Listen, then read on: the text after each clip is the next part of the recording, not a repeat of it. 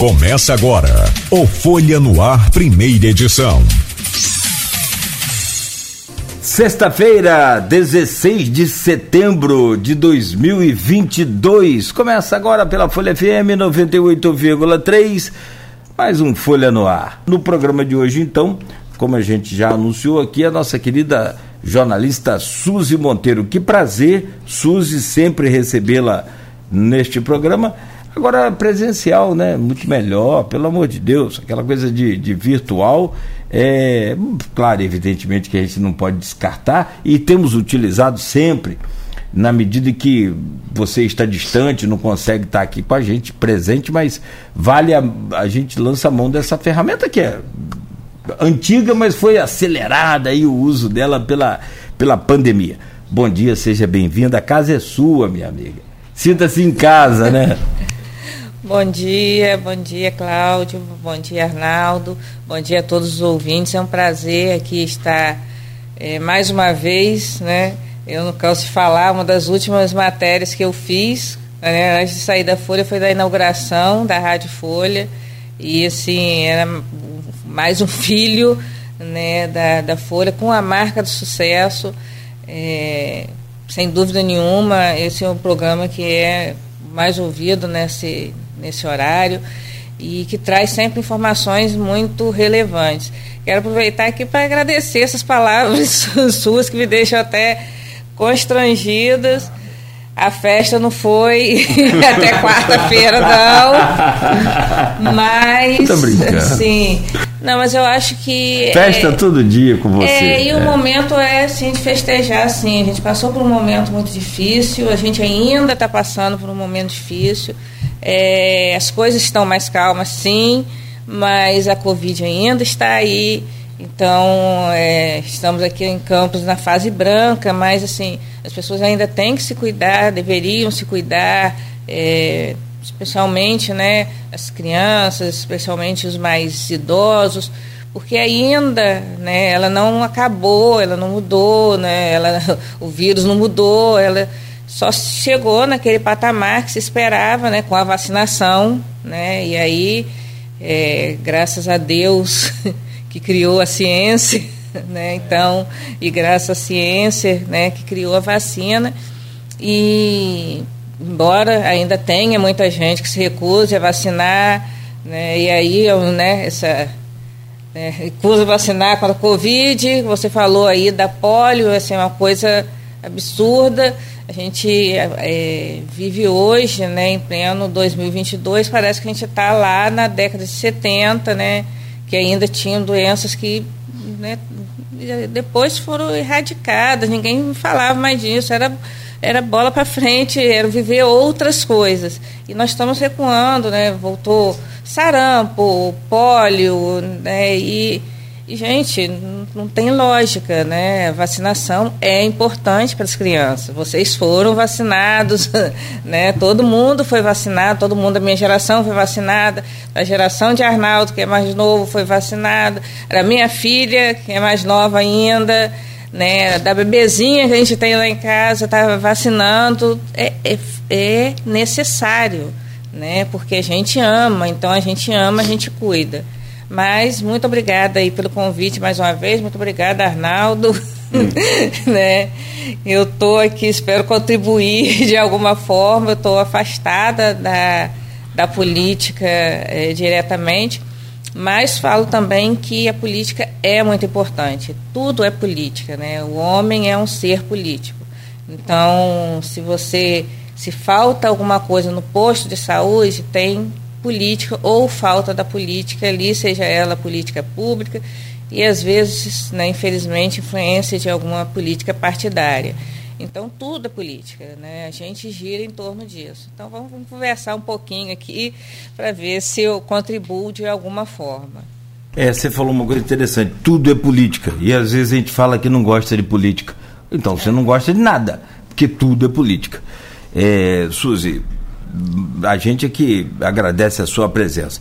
Arnaldo Neto, bom dia, seja bem-vindo. Eu tenho certeza que hoje você está mais tranquilo, já está com a mão na taça da Copa do Brasil aí, já que o Fluminense perdeu pro Corinthians. Eu ia então... perguntar se você não viu o resultado do jogo, né? Porque eu senti falta no início da, da, da, escalada aí do programa. Assim. Não, querido, é que a gente tá com a atenção toda voltada pro Campeonato Brasileiro. Nossas forças estão concentradas.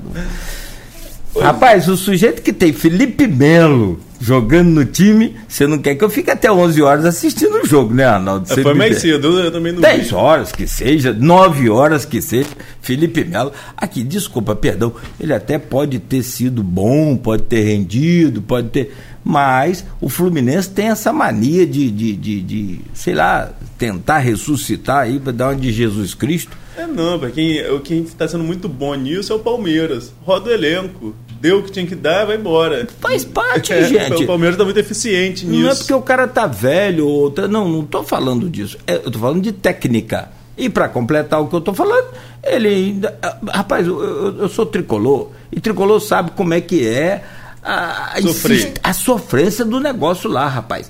E, e, eu cheguei uma vez lá no, no, no, nas Laranjeiras, eu vi uma. Lá, rapidinho, perdão, Suzy, é, rapidinho, só para entender o que, que é o futebol. É, eu cheguei nas Laranjeiras, é, eu não sei se eu fui para trabalhar ou se eu fui passear, eu sei que eu cheguei lá, olhei assim, uma vaga de estacionamento atrás do gol ali daquela. Da, da, da, da, rua famosa ali, rapaz, do lado do, do, do palácio tem umas vagas de estacionamento dentro do campo do Fluminense, né? Você passa pelo campo e estaciona o carro ali. É, Álvaro Chaves, né? É, na rua Álvaro Chaves. É, rapaz, uma vaga escrito lá, vaga do xerife. Eu falei, deve ser Ricardo Rocha, tempo que ele jogou no Fluminense, deve ser do, do, do, do, do branco. Um cara desse assim, era de Gum. O pior zagueiro que eu já vi no mundo. O cara deve ter feito uns 200 gols contra. Que xerife, rapaz. Então, resume o meu comentário sobre o Fluminense. E ontem o Felipe Melo fez um gol contra, já estava perdido. É isso que eu estou falando, estou falando da idade, falando de que senão eu também estou velho, tinha que ser embora, mas não é isso. Tô falando né, da técnica. Técnica não tem idade. É, eu não vi o jogo, não vou, não vou comentar. Só vi o placar de 3 a 0 Precisa, para o Corinthians, né? Então acho que já falou alguma coisa. Bom dia, Nogueira. Bom dia, Suzy. Obrigado pela presença aqui com a gente. Bom dia a todos os ouvintes da Folha FM. Vamos começar a falar um pouco sobre política. A Suzy falou que está afastado, mas a gente tenta sair, mas não sai, né? Porque as fontes. Eu sempre eu passei um ano fora da, da redação, quase um ano fora da redação. E, mas mesmo assim, as fontes continuam falando com a gente, a gente continua conversando com as pessoas, que a gente acaba criando vínculo com essas fontes, né? Então, às vezes, elas ligam para ouvir a gente também. É, é uma via de mão dupla no jornalismo político. Claro que a gente não influencia muito, mas às vezes eles nos ouvem, querem ouvir a nossa opinião sobre determinados assuntos. E assim, né, fica fica para sempre. Como as figuras também não mudam, acho que é uma é. coisa que a gente vai falar durante a conversa, né? não surgem novas lideranças, nem no cenário nacional, nem nem local, que surgem, às vezes, são, são renovações dentro do mesmo grupo. Né? Por exemplo, Vladimir, filho do, é. filho, filho, do garotinho, Caio, filho do Arnaldo, e assim vai. São, são as mesmas famílias. Rodrigo, Rodrigo filho do Marcos.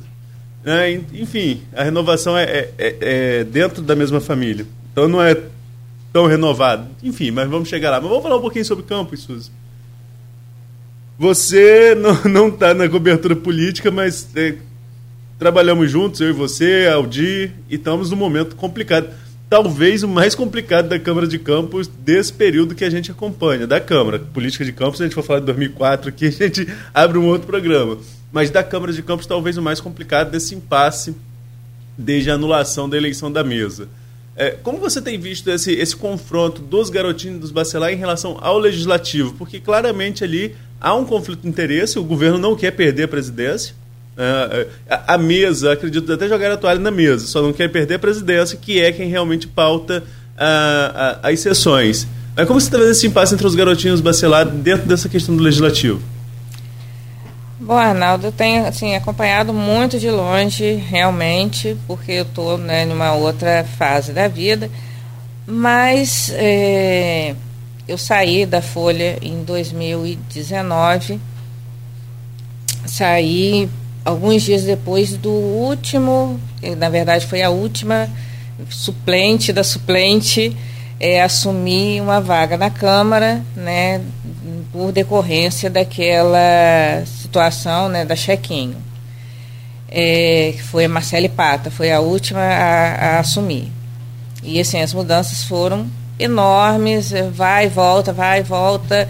E o que eu é, quero levantar aqui, uma reflexão, tanto para né, a população, para a gente aqui, que a gente está aqui num bate-papo né, informal, é, também para os vereadores, né? Naquela época, que foi da eleição de 2016, foram afastados, né, perderam o mandato vários vereadores. Se eu falar o número exato agora, vou, vou falhar, mas acredito que foram 14. Foram depois dos suplentes, eu é, perdi as contas. De é, primeiro foi 11. Primeiro, é, primeiro depois foi 11. dos suplentes, é. enfim. Eu lembro que foi a charge do time da Chequinho. Pastor. e então, vamos tomar esses primeiros, 11. Eles só foram é, afastados realmente com a decisão judicial. É, embora, naquele momento, a, a Câmara tivesse a maioria o governo tivesse a maioria, a Câmara tivesse a presidência. Isso não foi pautado, não foi para plenário, para ser julgado. Ah, vamos afastar porque estão respondendo, porque já foram condenados em primeira instância. Não, eles foram, isso foi uma decisão é, da Câmara, da presidência da Câmara na época, de só afastar com a decisão judicial, porque era uma determinação da Justiça. Aí corta para hoje, né, não tem uma decisão da Justiça, a Câmara quer, por sua, né, a, a, mesa, né, a diretoria quer fazer, a presidência quer fazer esse afastamento por conta né, da falta daquele período e tal. É, mas será que, aí agora com a decisão do TJ, né, que é, é, vai ser o plenário da Câmara que vai decidir isso. É, será que os vereadores, né, será que o plenário está disposto a afastar 13 colegas? Porque é, ah, você está ali, você está em bancadas diferentes, é a mesma coisa de um jornalista, você está em, em veículos diferentes, mas vocês são colegas, vocês estão é, eu agora que estou militando nessa parte de, sindicatura, eu sempre falo com os síndicos que eu converso. É, tem concorrência, é lógico que tem. Mas as dores, às vezes, são muito maiores do que as divergências. Então, é saber se aquela essa Câmara está disposta a comprar essa briga né, com os colegas e com a população que elegeu de afastar e de fazer cumprir a vontade, sabe de Deus de quem né? Então, é, é, eu não vou comentar, mas eu vou levantar esse questionamento. Vão estar dispostos? A, porque a história cobra. Às vezes as pessoas perguntam assim: ah, Suzy, tem medo da morte, tem medo da violência? Eu tenho medo do tempo, porque o tempo cobra a gente de uma maneira implacável. Então, será que eles, né, é, conhecendo, todo mundo ali conhece a história, quem já ah, tá de primeiro mandato, não tá, mas conhece a história da política de Campos. Vai comprar essa briga? Será que vai? E por que é, essa insistência em afastar, né, é, e caçar e tirar o mandato de três vereadores legitimamente eleitos eu vou falar aqui o que eu falei, é, acho que foi 8 de março que a gente fez aquela roda né, com mulheres jornalistas. É, o presidente da Câmara fez um jogo e apostou em uma coisa e perdeu. Né? Ele conseguiu né, algumas fichas, conseguiu uma sobrevida. É, acho também que a oposição, de alguma forma, não se movimentou, porque ali não é brincadeira de criança, todo mundo sabe disso. Então, houve também falha ali da, da oposição, mas fato é que jogou e perdeu. Então, assim, quem tem um, não tem nenhum. Isso é um ditado antigo demais. Então, assim, é, foi um jogo arriscado, foi um jogo que perdeu e que vai trazer uma. afastar, acredito que não vai acontecer. Acho que a sociedade é, é civil organizada já se manifestou a respeito disso várias vezes. Acho que não é um desejo da população. É, é, diferente você ser caçado pela justiça e é diferente. E ali não foi uma quebra de decoro, não foi um, sabe, o robô. não, ali foi uma especificidade daquele momento. Enfim. Vamos aguardar aí para ver o que, que é, mas eu acho, sinceramente, que isso não vai para frente. Eu acho que isso é só pressão mesmo para agora, para época de campanha, para continuar andando, para ver se desistem. Vamos ver. É, esse, essa questão do, do, essa última decisão do TJ deu uma força à oposição, porque como eles têm a oposição tem maioria, né, vai decidir, a maioria vai decidir no máximo empata se o, o acusado foi impedido. O que eu busquei na Câmara do Rio, por exemplo, Gabriel Monteiro votou contra a cassação dele. É, aqui eu não sei se iriam usar, que é um caso totalmente que diferente, né? totalmente né? Só estou pegando como parâmetro o caso de ele ser o, o, julgado e ele ter votado. O parâmetro é só esse, que são casos totalmente distintos. Mas é, aqui eu não sei como seria, porque a interpretação do regimento e o regimento de Campos também, Suzy, eu acho que desde 2016, o ano da eleição, desde 2014, lembra daquele impasse de Dr. Edson assumir ou não a, a prefeitura quando Rosinha teve uma cassação? Desde lá já se falava que o regimento precisa de reforma. Oito anos depois ninguém reforma o regimento, né? Então é muito dúbia a interpretação. É, porque a gente é, só, só vê a necessidade quando né, ele se faz presente, né? O regimento fica lá guardado a hora que precisa, alguém lembra dele. E, mas assim, vamos ver. Eu acho que é só pressão mesmo. É só para fazer né, pressão sobre os vereadores, ganhar espaço, falar e tal. Mas, enfim. Agora você colocou, você ah. colocou um ponto interessante. É, ah, teve erro da oposição também nessa, nessa, nessa questão. A estratégia da oposição de faltar as sessões também pode ter na época eu falava muito isso e falava com os próprios vereadores da oposição. Vocês estão dando margem para alguma coisa, não faltando essas sessões todas? Né? Não seria melhor ir à sessão e obstruir a pauta? Não, mas nossos advogados dizem que o melhor é a gente faltar, porque senão a gente está sendo conivente com o que foi feito. E aí fica nessa guerra de interpretação jurídica que leva a novela. Aí eu vou encaixar até uma pergunta em relação a isso. Nós já acompanhamos várias novelas na Câmara. Essa do Dr. Edson, por exemplo, se assume ou se não assume, foi uma que é, é, durou ali alguns, di alguns dias. Mas de fevereiro a dezembro, que isso vai se arrastar até dezembro, de fevereiro a dezembro, num, num, num impasse desse, você já tinha visto algo parecido na Câmara de Campos? Não, assim, é, embates sempre aconteceram, é, já vimos brigas, físicas, inclusive. Já vimos câmara fechada para a população não entrar, já vimos câmara fechada para jornalista não entrar, é, já vimos presidente não querendo assumir. Né? Já vi um presidente assumindo sem querer sair, prefeitura sem querer sair, já vimos de tudo um pouco. Mas, assim, esse impasse, e acho, assim, pode ser que demore, assim, vai demorar até dezembro. E qual é a solução para o próximo é, biênio, né? É, o que, que vai ser, vai acontecer ali?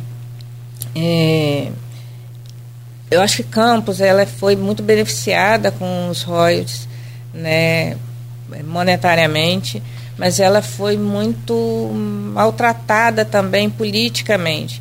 Essa guerra eterna e eu falo que tudo é política, mas o tudo é, esse sentimento que a gente vê no Brasil hoje dessa guerra de né, esse fla-flu que a gente chamava antigamente, é, a gente vê aqui desde, né, desde a década de 90.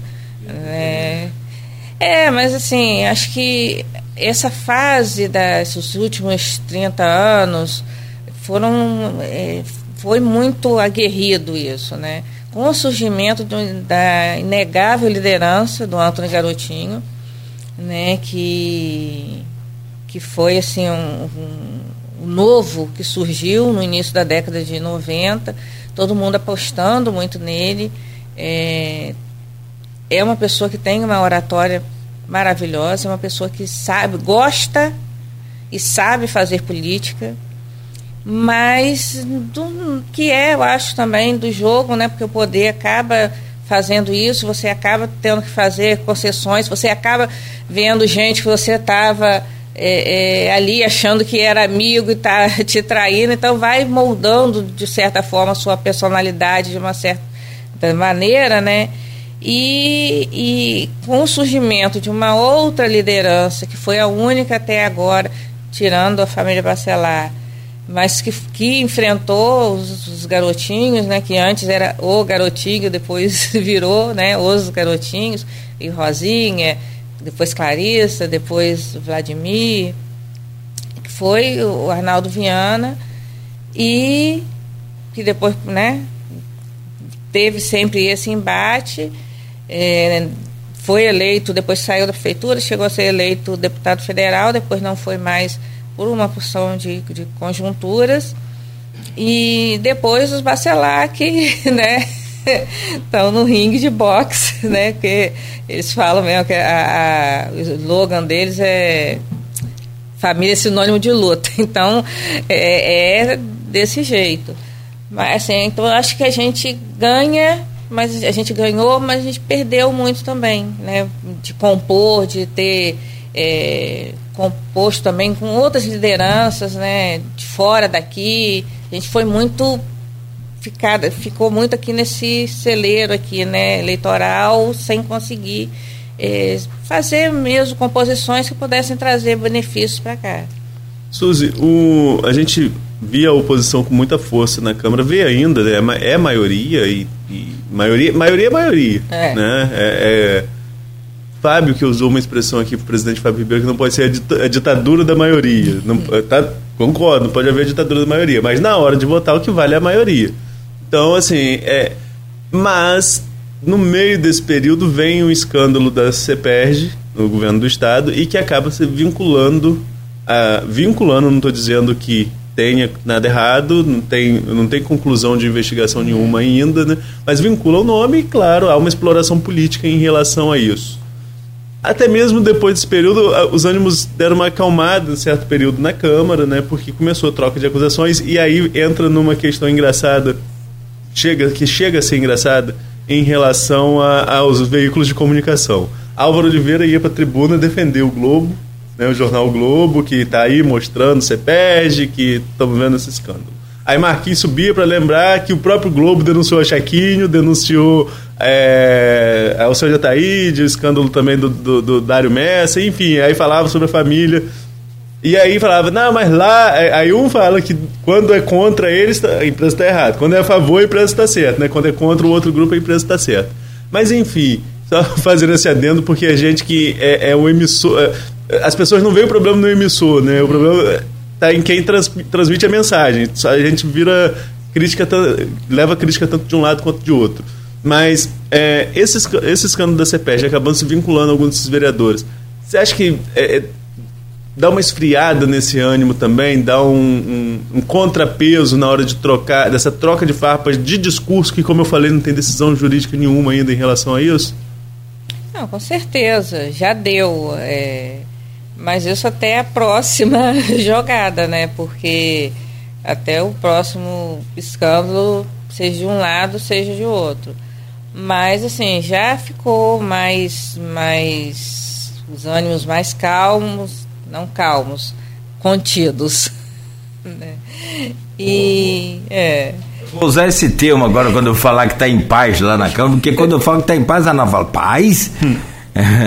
Estão contidos, né? Tá todo mundo contido ali, assim, né? A maioria, quem estava de alguma forma vinculado. Como a gente fala, né? Como você bem falou, é, são denúncias, né? Vão ser investigadas, vão ser é, ainda apuradas. A justiça tem o tempo dela, né? Isso é, isso é lógico e é uma coisa que a gente também, é, como população, né, como cidadão e também como jornalista, às vezes é, me irrita, assim, né? Porque o tempo da justiça é, é um outro tempo totalmente diferente, né? Porque tem todo um trâmite, tem todo um etapas que não podem ser puladas e tem todos os bons advogados que conseguem, né, contestar uma vírgula e aí volta e aí ganha mais tempo e vai levando. Mas assim, conteve, conteve até o próximo, né, a próxima jogada. Posso colocar duas, duas? Eh, você falou muita coisa interessante aí que dá para gente desenrolar mais dois blocos, mais um programa só sobre isso. Nogueira, você me permite só te interromper uma vez, mais uma vez? Pode, pra, pra, tem uma informação aí do Afrânio Júnior que eu acho que é importante você trazer aí, até mesmo porque é, as pessoas, do, os permissionários podem estar nos ouvindo e, e a gente passou uma informação equivocada lá no início que o sorteio seria na segunda-feira, dia 22, quinta-feira. Ô, Afrânio, muito obrigado já de antemão. Se de fato eu peguei aqui também e, e segui o, o, tipo jogo de bicho, sabe, Afrânio? Tá no preto no branco. É, próximo dia 22. É, acho que você, você no, na, na, empolgação soltou que era uma segunda, dia 22, e dia 22 é. é Permissionários chamados para sorteio dos box Boxes do Shopping Popular. Sorteio ocorre.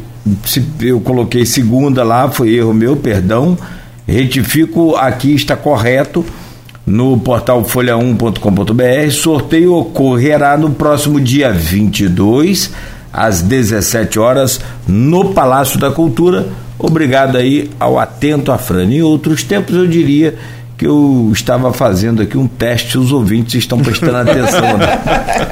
Mas, Afrânio, obrigado. Se desculpa, perdão, eu coloquei uma segunda-feira aqui no meio do caminho aqui. É na quinta. Eu acho que é porque também a gente quer logo que inaugure aquilo ali, né? Sim, enfim. Bom, mas obrigado, tá, Arnaldo? Também. O Suzy, eu repito, você falou muita coisa interessante. Dois pontos eu queria que você avaliasse pra gente se não tiver mais nada do Arnaldo, para a gente fechar esse bloco. É, me parece que essa eleição passada foi a maior renovação que a Câmara passou, talvez nesses últimos anos, não sei, 30, mas nessa, nessa última década, vamos colocar assim, duas, três eleições. Teve uma, ah, mas renovou com, com filho de. É renovação. Ah, mas renovou com filho de Bertano peraí, é renovação. Tanto é que Vladimir é diferente de Garotinho, é diferente de Clarissa, é diferente de Rosinha. Enfim, eu tenho gêmeos em casa e os dois são completamente diferentes, univitelinos, né? Então, assim, é, houve um, um maior índice de renovação, mas pelo que você comenta e você disse, são 30 anos que acontece a mesma coisa, já vimos câmera fechada para público, para jornalista, e isso continua acontecendo. Essa renovação representa mais do mesmo? E uma outra coisa, a ausência da mulher. Você já comentou sobre isso, mas significa o que para você, como mulher, no sentido de resolver essas situações? Bom, assim, é, como você falou, não sei, é, não é mais do mesmo, né? A renovação, primeiro, nesse primeiro ponto, é, é uma continuidade, né, mas cada um tem o seu, o seu papel. Agora cabe também, né, a essa renovação, a esses novos nomes, tentarem fazer a sua própria história, né? Tá com eles, a bola tá com eles agora. Então vai ser sempre filho de alguém, vai ser sempre, vai ser sempre.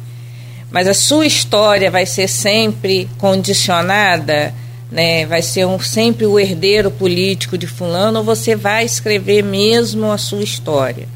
É, Arnaldo, na abertura, falou ali a respeito da falta de novas lideranças. E a gente padece disso, tanto em nível estadual, como municipal, como federal. Então, assim, vivemos, é, se não os mesmos nomes, a gente vive o mesmo clima de muito tempo. E esse clima precisa mudar. E aí vai mudar como? Se essas pessoas entenderem da responsabilidade que têm e entenderem que precisam escrever é, a própria história. tenho visto alguns, de muito de longe, mas tenho visto alguns que, que têm né, traçado algumas coisas. Não vou citar nomes aqui para não ser injusta com ninguém, mas são alguns que são é, vindos de algumas de família política, mas que tá fazendo, estão fazendo um bom trabalho, que estão fazendo, né, é, colocando o seu nome realmente. Outros que não, mas que também estão colocando seu nome é importante ter a sua história. É, vai ser pai, vai ser filho, vai ser neto de alguém, sempre vai ser. Isso aí é família. Agora a vida profissional, a vida política é outra coisa.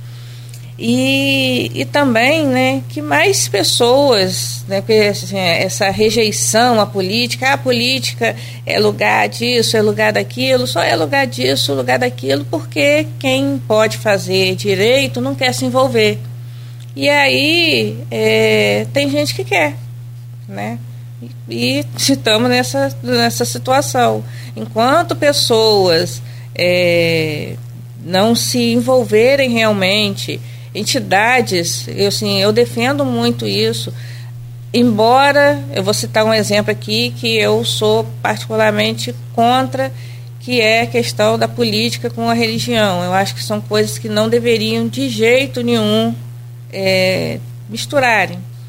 Mas a gente vê como que o voto evangélico tem força, define as coisas. Eles votam ali naquele ideal e votam no quem que eles quiserem colocar ali, né? É, o candidato é esse e as pessoas votam. Então, importante que outras entidades também se unam, né? A gente quer uma defesa da saúde, pública. Então, que né, um, um, médico que, né, que dispute, ah, mas eu não quero, eu vou perder. É um bem maior, e o bem maior é o futuro né, dessa geração, é o futuro da cidade, enfim, fica aí uma dica. E a segunda pergunta que você fez sobre a mulher, sobre a mulher é assim, é extremamente lamentável, a gente já falou sobre isso aqui a falta de representatividade feminina na Câmara. É, e aí fica um alerta também para as mulheres. É, é necessário participar, sim, porque na hora que o camarada vai embora, né, e isso acontece muito, assim, a maioria dos lares brasileiros é sustentado por mulheres, é, é você que fica ali com seu filho, é você que sabe quando falta é, uma creche, quando falta um remédio, quando a criança tem uma intolerância à lactose que tem que ir para fila da prefeitura, tem que dar entrada em processo, tem que olhar processo, tem que ir, tem que pedir, tem que. Então é você que sabe.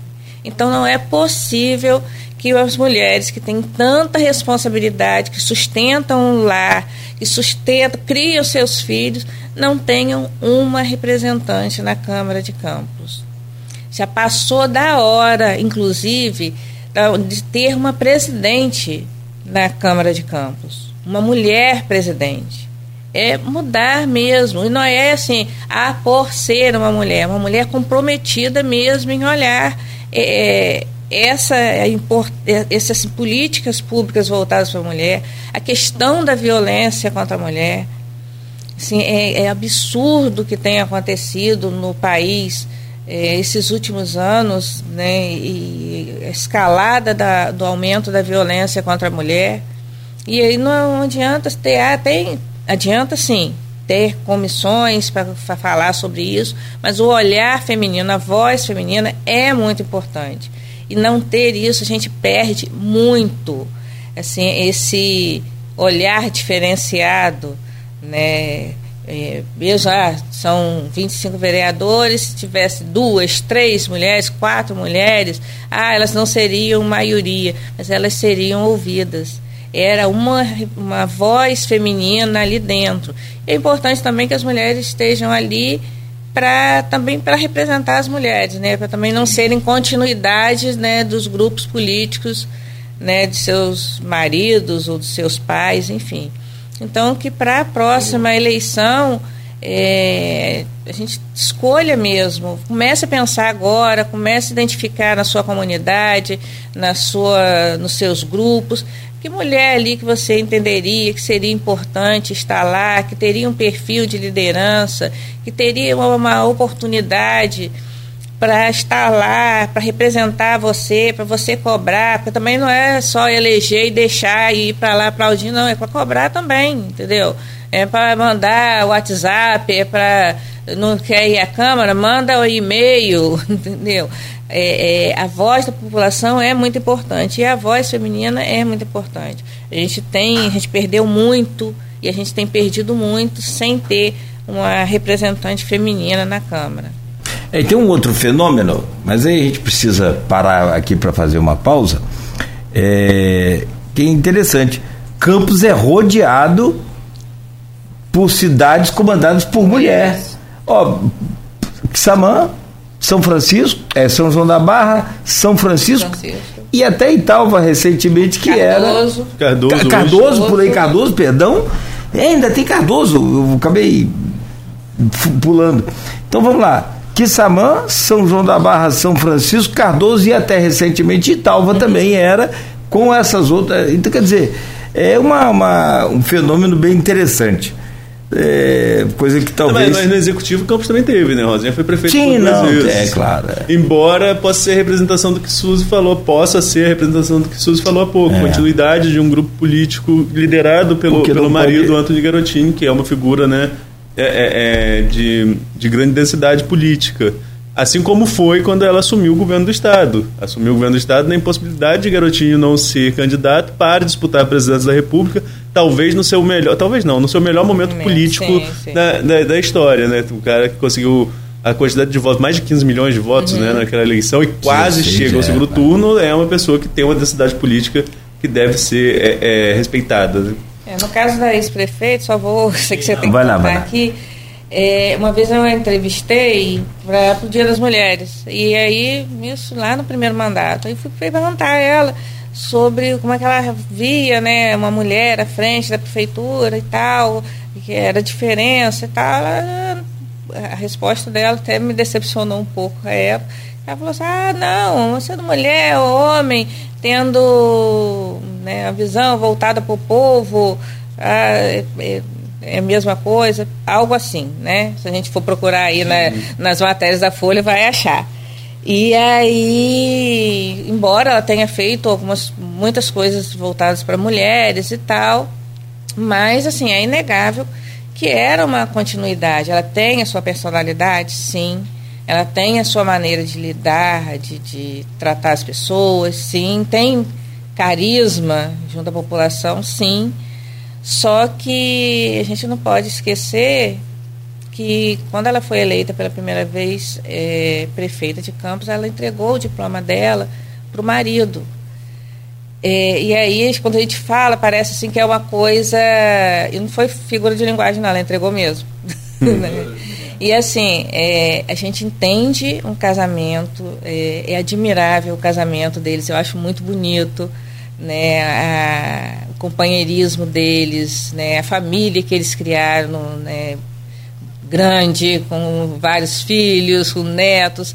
Eu acho bonito mesmo. Mas, assim, entendo também que aquele diploma ali era dela, né? Porque era ela, né? A eleita era ela que era é, a prefeita, enfim. Mas eu acho que é, se ela foi a primeira mulher, é, acredito que fez um, um, trabalho até interessante voltado para as mulheres, mas não era uma prefeita mulher da mulher, assim, né, dela mesma. Mas, enfim, é, na história e, e, é isso que a gente vive aqui, que, que eu falo mais uma vez, né? É mudança de, mas não de clima, né? Mudança de nome, mas não de clima. Suzy, um momento aqui, é, para fechar o bloco descontraído, é, quanto tempo a gente ouve o clã Garotinho reclamando da TV Globo, falando, criticando a TV Jesus. Globo? Jesus! Olha, nessa época que você falou dos 15, dos 15 milhões de votos, já vinha assim. Mas agora você sabe que tem um garotinho que vai pra TV, né? Sim, gente, coisinha linda, gente. É o filho de Clarissa, filho né? De Clarissa, é. lindo ele. Agora vai estrear na TV Globo lá na novela, na nova novela, tá vendo? As voltas que o mundo. É. Não é a novela, é a novela é Travessia. Na sequência, a gente volta para falar com a jornalista Suzy Monteiro e aí a gente vai para né, uma, é, é, uma análise dela sobre essa conjuntura aí, esse tabuleiro para deputado estadual, deputado federal, senador e governador do estado do Rio de Janeiro. Ontem eu estava vendo a nova pesquisa e fazendo algumas contas, somando 31 de Castro com 27 de Freixo. Mas Freixo com mais 8 de Rodrigo Neves dá 35. E a maioria dos outros que tem 1% é maioria esquerdista. Será que Cláudio tem a sua eleição garantida ou, ou, corre risco nessas entrelinhas? Na bancada, o Arnaldo Neto e né, a nossa convidada de peso para fechar a semana com chave de ouro, a Suzy Monteiro, que é jornalista e é multifacetada, né? Faz tudo que faz, faz bem. E agora assinando também a sua revista Meu Condomínio. Está aqui a revista, inclusive mostrando para quem está é, vendo aí no Face, YouTube, Instagram e para quem está ouvindo o rádio, onde é que pode ter essa revista no Suzy? Deixa eu acessar essas revistas. Tem uma pergunta aqui interessante na revista que é, às vezes a pessoa. E na capa, claro, aqui, deixa para quem está ouvindo, o outro também hiperativo, o nosso querido Edivar Júnior. Esse menino é hiperativo, eu já falei com ele isso. Você está conversando com ele, ele já está com outra ideia. Claudio, boa ideia, mas essa ideia daqui é dali. Ele é fantástico. Come um salgadinho aqui, vem cá, toma um café. Mas eu acho que essa é dinâmica. É, ele é demais, né? Edivar Chagas Júnior diz: o síndico e seu amor por Campos. Né? E, inclusive, tem uma pergunta interessante aqui na revista. É, é, é, presidente da CDL, mas pode me chamar de síndico, né? Legal, legal a entrevista dele, mas tem uma pergunta legal aqui. É, fui eleito síndico, e agora? Acho que a pergunta é um, é um quadro, né? É, um, é um, legal. Fala sobre a revista aí, Suzana, antes de a gente voltar aqui para falar de política. Por favor. Então, e depois aí... eu peço para fazer onde faz. Ai, que nada, Deus. nós já, temos, já, já estamos autorizados a, pergunta. A gente que não desenrolou aí essa. Mas vamos lá, por favor. Então, a gente está na sétima, é, essa aí é a sexta edição. Tem mais uma, porque eu não trouxe porque acabou a, a edição que foi uma edição especial da Expo Agro. A gente fez uma edição especial Expo Agro Campos e Macaé e trouxe na capa o Sérgio Ribeiro, que é o, o, o proprietário da Exis Produções, que fez a Expo Agro. E, e assim, a revista ela é apaixonante também. Acho que a paixão que eu sempre tive pela política, eu transferi para isso. Assim, porque do mesmo jeito foi muito sangue, suor e lágrimas. Mas está assim dando muito certo, está sendo muito prazeroso. Essa edição foi ótima, que trouxe de várias, dei mensagem para ele de vai dar uma entrevista aí para a revista. Ele, é, agora vou marcar e tal. Depois marquei, falei com ele, vamos fazer uma foto legal. A gente fez as fotos lá em cima da lá no, no, terraço da, da SIC, lá do prédio da SIC, a gente fez lá, ele topou, ele é muito, e aí falando um pouquinho dele, ele é muito empreendedor e apoiador dos empreendedores. E a revista, a gente tem a revista, o site e as redes sociais. Nosso Instagram é arroba revista meu condomínio, underline, que é aquele tracinho mais para baixo. E o site é revistameucondomínio.com.br, a revista, né, Meu Condomínio, e a gente traz informações sobre condomínios, sobre sindicatura. É, o mercado condominial está mudando bastante, já mudou nos grandes centros, ele é muito forte nas regiões sul, sul é, é, em Brasília, é, nas capitais, São Paulo, Rio, eu já fui a eventos em São Paulo com mais de mil síndicos, foi assim, fantástico, um evento de dois dias. Eu fui a eventos em, no Rio também, a gente sempre é convidada e é uma coisa que dá assim muita muita alegria. Outro dia eu fui conversar com um cliente, queria conhecer, né, e tal, e queria falar aí sobre a revista. Aí ele, ah, eu conheci a revista, fui indicado por uma pessoa de São Paulo. ele estava num evento em São Paulo, a pessoa falou da revista lá. Então fiquei assim muito feliz. E em novembro a gente vai fazer um evento também de dois dias, é o terceiro, a terceira Expo Meu Condomínio. E o primeiro encontro regional de direito condominial vai ser no Centro de Convenções da UENF, a gente vai trazer um juiz federal para falar sobre direito condominial, a gente vai trazer alguns advogados condominiais, a gente vai trazer grandes nomes da sindicatura. E aí a gente que não está nesse mundo, a gente às vezes fala assim, gente, ah, Suzy está doida, né? Que grandes nomes da sindicatura. É, a gente vai trazer o Daniel Lima, que é do Papo Condominial. Ele tem quase 100 mil seguidores nas redes sociais dele, na, no Instagram dele ele roda o Brasil inteiro fazendo palestras.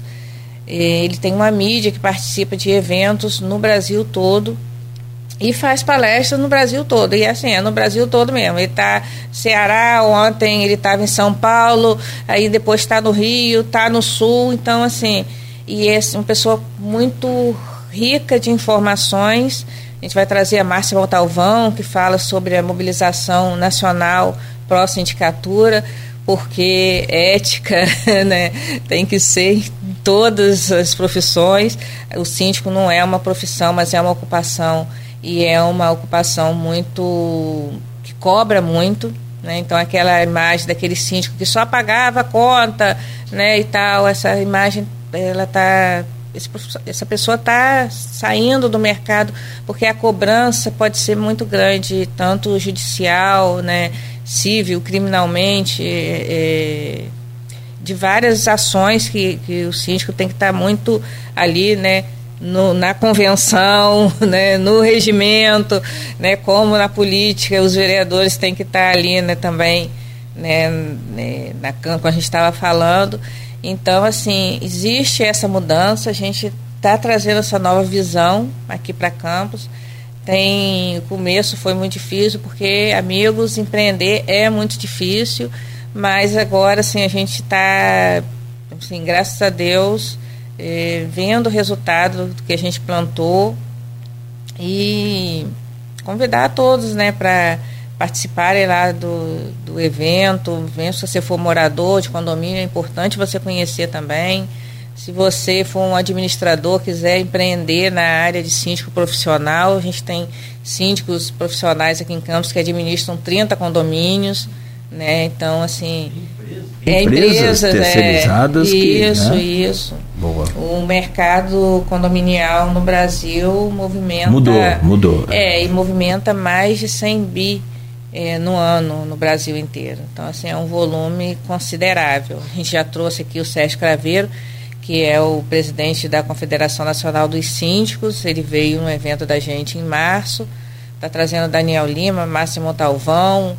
É, para agora, vai trazer a Renata Faísca, que é uma doutora em engenharia, que ela vai falar sobre autovistoria predial, que é uma coisa também que poucos síndicos sabem, poucos condôminos sabem, mas tem uma obrigação dos condomínios fazerem a autovistoria saberem lá se, né, de tempos em tempos se tem rachadura, se aquela rachadura é, é o que, é só no, no, superficial, ou ela pode comprometer. Então, assim, é uma obrigação, não é obrigação do poder público, é uma obrigação do condomínio. Então, ela vem falar sobre isso também. E assim, vai ser um evento, vai ter roda de conversa para síndicos, vai ter um showzinho depois, porque ninguém é de ferro um coquetelzinho para a gente ficar, todo mundo ficar feliz. Tem a exposição lá também, a gente vai trazer assim, muito coisa legal, tem muitos estandes legais. Então convido a todos para seguirem né, a gente nas redes sociais, arroba revista Meu Condomínio, underline, que é o tracinho para baixo, e conhecerem aqui um pouquinho o trabalho da gente. Falo pra caramba, né? Beleza, não, tranquilo. Com uma segunda-feira dessa a gente convida aí, né, Arnaldo? Vai lá, Neto, por favor. Vamos, a... vamos voltar um pouquinho agora para falar de política, né? É, estamos. A quantos dias das urnas já? 17. 17. Hoje 16, né? Dia 16 para 16, 12, é isso aí. 16 dias. Eu tava falando Passou com rápido, Suzy? Eu tava falando com o Suzy ontem. Eu tive a, a eu tive, a gente tem aqui como jornalista a oportunidade de conversar com bastante pré-candidatos, né, e depois se tornam candidatos. E eu confesso a vocês que eu ainda estou em dúvida em alguns cargos em quem votar.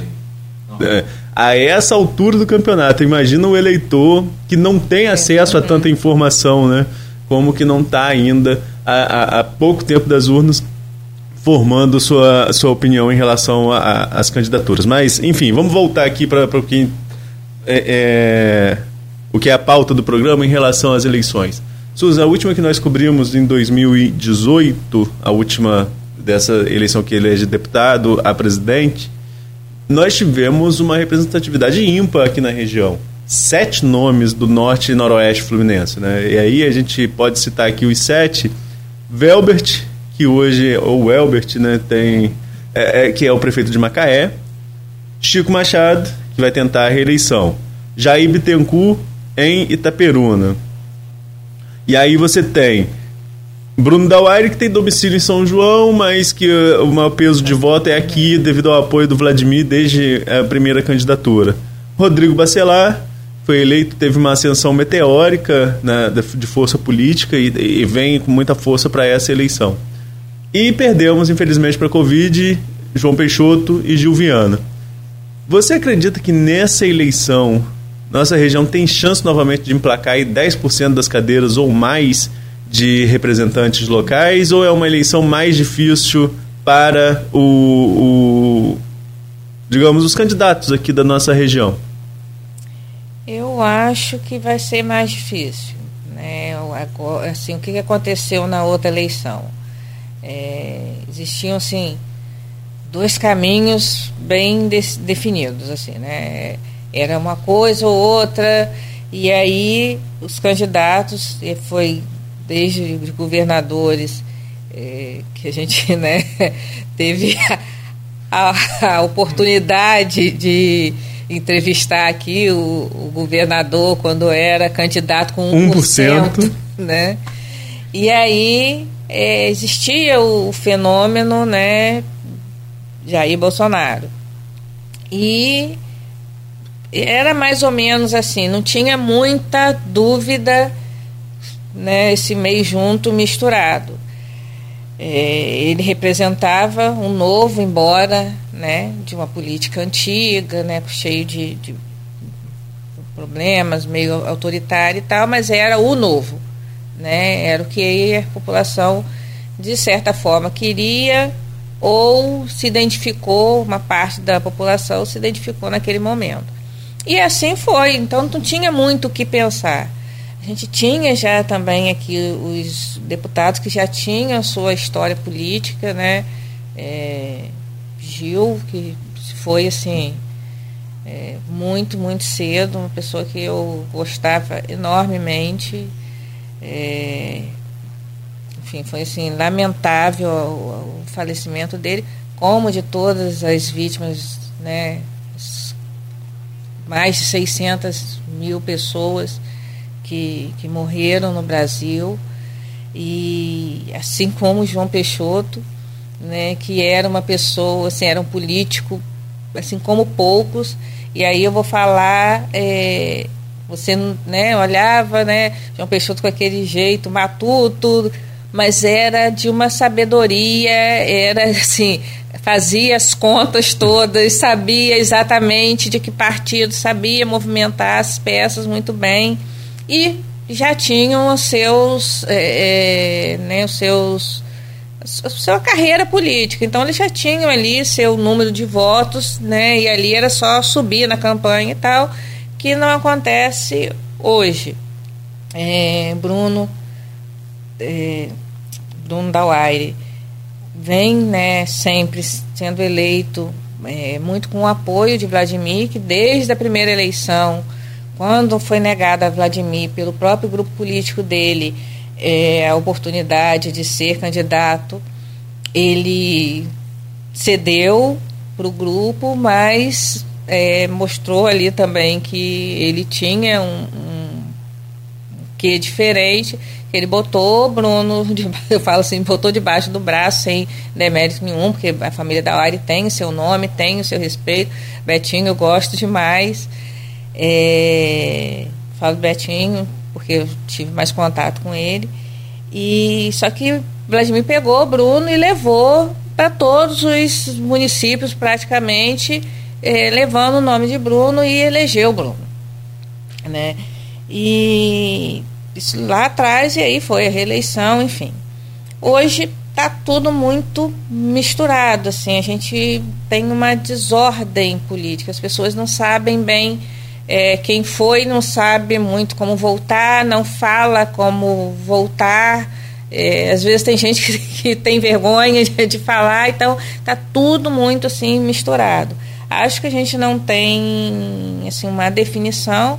Acredito que o Rodrigo Bacelar vai ser reeleito com uma, uma votação expressiva. Você falou aí dessa ascensão dele meteórica, realmente ele surpreendeu muito pela habilidade né, de, de conversar e de negociar e de eh, se projetar politicamente em várias frentes. Só, Suzy, perdão, uhum. com relação à lei eleitoral e o ah, tá, rádio. Tá, tá. Não, desculpa, desculpa, sem problema algum.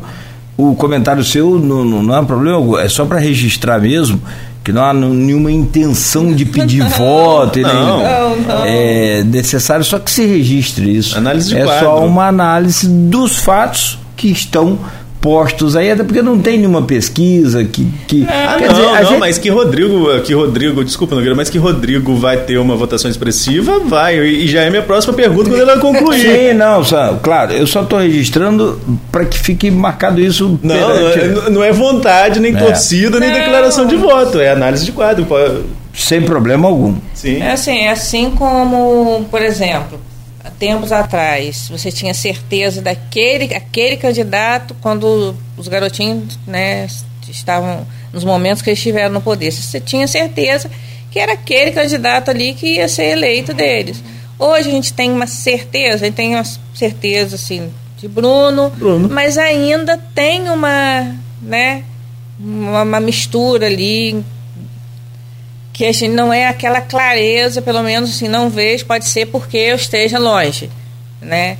Mas assim, a gente não vê assim, ah, é aquilo ele vai ter votação estrondosa como acontecia antes, porque o clima está muito misturado de tudo. É... Na parte de aí tem Rodrigo, tem Rodrigo. tem, tem, tem Rodrigo, tem de estadual. Bruno. Tem Bruno. Tem Tiago Rangel, tem Bruno. Tem Tiago Rangel, que eu tenho visto as reuniões algumas vezes na, no Instagram. Tem visto bastante movimentação na, nas reuniões de Tiago Rangel. Né? Acho que pode aí surpreender tem Bruno. Já que você falou, é. me permita eu falar Rodrigo Fala, Bacelar, eu... Bruno é. Viana, e aí eu vou sair de Campos, uhum. mas pego na região Carla Machado, o Tiago Rangel, o Bruno Viana, Campos, o Frederico Campos. Barbosa Lemos, o pastor Também. Marcos Elias, professor Alexandre, é, Márcio Nogueira, que é lá de São João da Barra também, Jair Bittencourt, que é de Itaperuna, Geraldo que, que, que visita aqui a, a uhum, região. Sim, é. Tem Geraldo Pudim, e aí agora. Tem outros, porque aí a lista é grande. Segue é mais um, é. outros nomes, mas também é aquela história. É, são nomes que estão despontando aí né, na... É, que a gente costuma é, é, ver mais. É, que Cabalocimar. Tem Cabalocimar também. Federal. Também, federal, é federal, federal. É federal. Tá. Jimson Nogueira, é, também estadual. estadual. Tem uma. A professora Gerlane, também estadual. É, não saiu, não. Não, ainda está como deferido lá. Ah. Mas na legenda, na legenda do União também. Enfim, alguns ah, nomes. Tá, tá. Mas o que, eu, o que eu ia falar, Suzy, a gente está vendo assim, essa conjuntura de, de de nomes postos. E aí tem a busca por nichos, né? Por exemplo, tem os votos de João Peixoto. Pois é. Todo mundo fala nesses votos de João Peixoto. Carla fala desses votos de João Peixoto. Frederico fala desses votos de João Peixoto. É, os próprios nomes postos como possíveis reeleitos, como Bruno Dauaire e, e, e Rodrigo Bacelar. Tem Bruno Viana, que é filho do Gil e que busca esse nicho também. Gil foi o segundo mais votado uhum. em Campos na última eleição a deputado estadual. Então tem todo mundo em busca desses votos que ficam, entre aspas, né, soltos. soltos é. com o, infelizmente com o falecimento dos dois do, no exercício do mandato. Mas tem uma outra questão também, que aí a gente já faz um, um gancho 22-24, que é a disputa local que Rodrigo vai ser um dos nomes mais votados no Estado, devido à sua projeção como secretário estadual de governo, né, com a atuação de segurança presente no, no, no Estado inteiro e tantos outros projetos, ninguém tem dúvida disso. Ele construiu a política para fora de campos. Agora, o resultado dessa eleição estadual, desse embate Bruno Dauaire e, e Rodrigo Bacelar, pode já trazer alguma conjuntura para 2024. Assim como o federal dos garotinhos contra Caio Viano é. também pode trazer um resultado para 2024. Né? A gente que, que fica na cobertura política, a gente fica muito de olho nesses movimentos, né, que cabe definir no próximo ano. Sim, porque define tudo, né? Apoios, é, caminhada né, nesses dois anos. É, a eleição da agora define sempre a eleição anterior sempre define a próxima, né? Define a próxima, define os caminhos da próxima. Então, assim, é, 2024 é, passa por 2022 com certeza. É, Para federal também, acho que a gente pode ter, e tomara que a gente tenha, né, aqui de Campos, por exemplo, dois representantes, seja de quais partidos forem, porque a gente precisa é, independente de partidos, independente de lados políticos, a gente precisa de representação lá. A gente precisa, a gente lembra aqui, há pouquíssimo tempo, é, como que a gente sofreu, né, e, e pode não é, não estar tá afastado totalmente, é, a questão da partilha dos royalties, né? Então, assim, que, se a gente sem representatividade, a gente com representatividade a gente já só porque a gente não tem maioria, né? O Estado do Rio não tem maioria lá na Câmara, no Congresso, imagina sem. Então, assim, e, especialmente, especialmente o Norte Fluminense, que é uma, uma região né, de suma importância para o Estado do Rio, muito importante, e que às vezes, né, é, isso é também do, faz parte do jogo, vem para cá gente de fora só visitar durante a campanha, vem, tira voto dos daqui e, e né, eleito e tal, e só volta daqui a quatro anos. Então, assim, é, é preciso a gente eleger mesmo né, as pratas da casa, eu defendo isso. E defendo também a gente pensar bem né, o que, que vai ser e também os, os candidatos que é, forem eleitos que esqueçam um pouquinho né, a política partidária, deixar a campanha para a época de campanha e partir para ajudar mesmo é, a população que mais precisa, que cresceu muito. É, essa pandemia tem um resultado é, muito desastroso, como a gente estava falando antes, que é o aumento da pobreza, né? o aumento já, já vinha acontecendo e com a pandemia se acentuou bastante, então não é brincadeira, não é mentira que existe fome, né? Eu faço parte de um grupo é, de mulher, né, de mulheres do Brasil e que a gente ano passado a gente é, ajudou a recolher cestas básicas, né, entregava para essas organizações que fazem essa distribuição. E era assim, eram histórias muito não são comoventes, eh, são comoventes, mas assim, não é um comovente distante de que ah, né, ah, tá longe, era assim, gente daqui, não era do interior, era de que de dentro da cidade que não tinha como sustentar os filhos, que não tinha como fazer né? E, e é preciso olhar para essa população.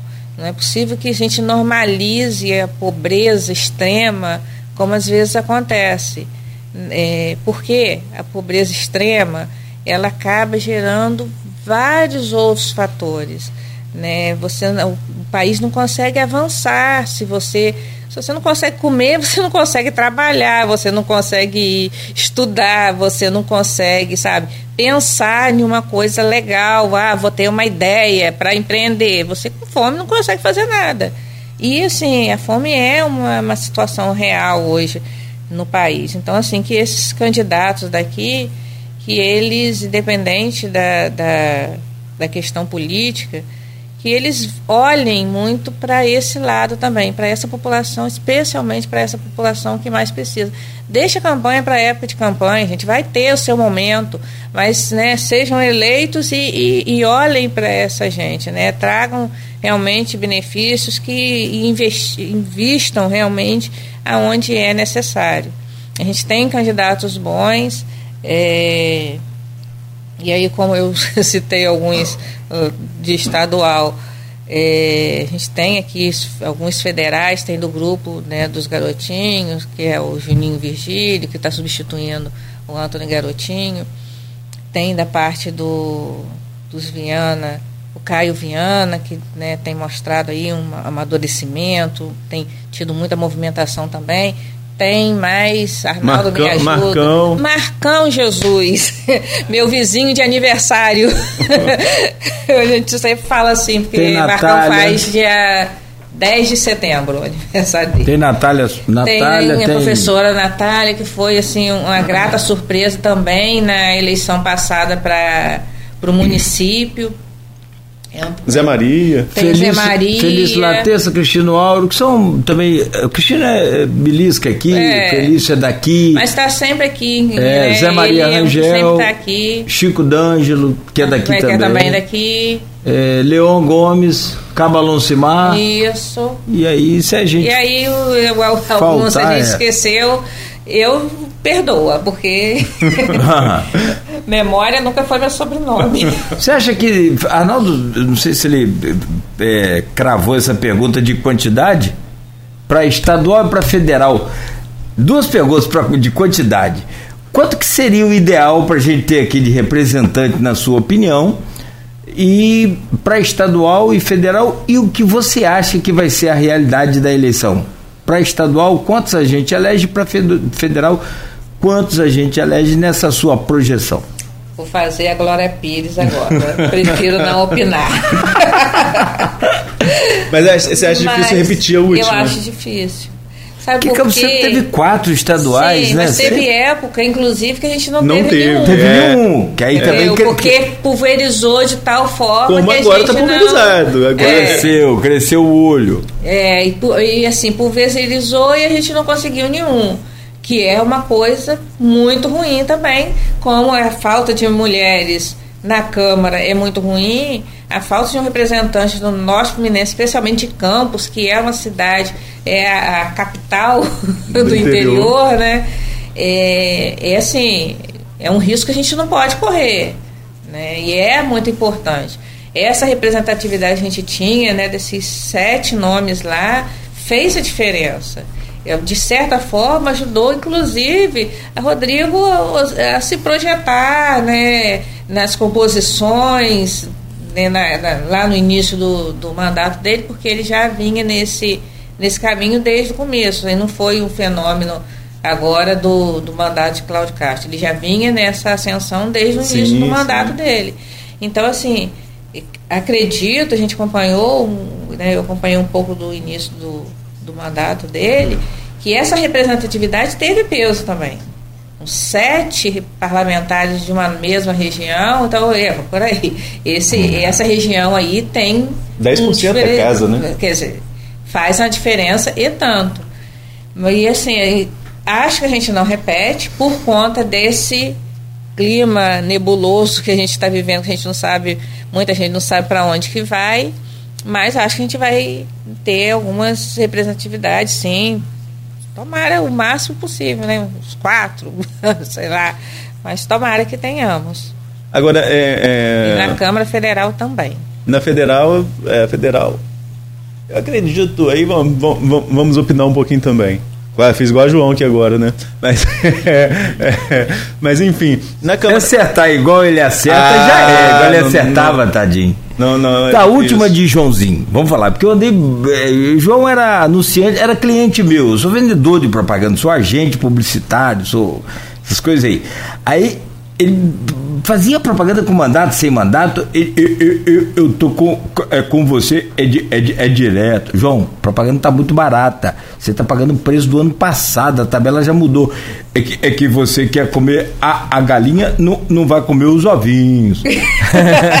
a última dele, ele, e confirmado pelo pastor, que aliás é candidato também. Pastor Heber, federal. Federal. É. Meu, meu programa não tá editando aqui para colocar os nomes, eu vou, vou, ajudar nessa lista. Mas vamos lá.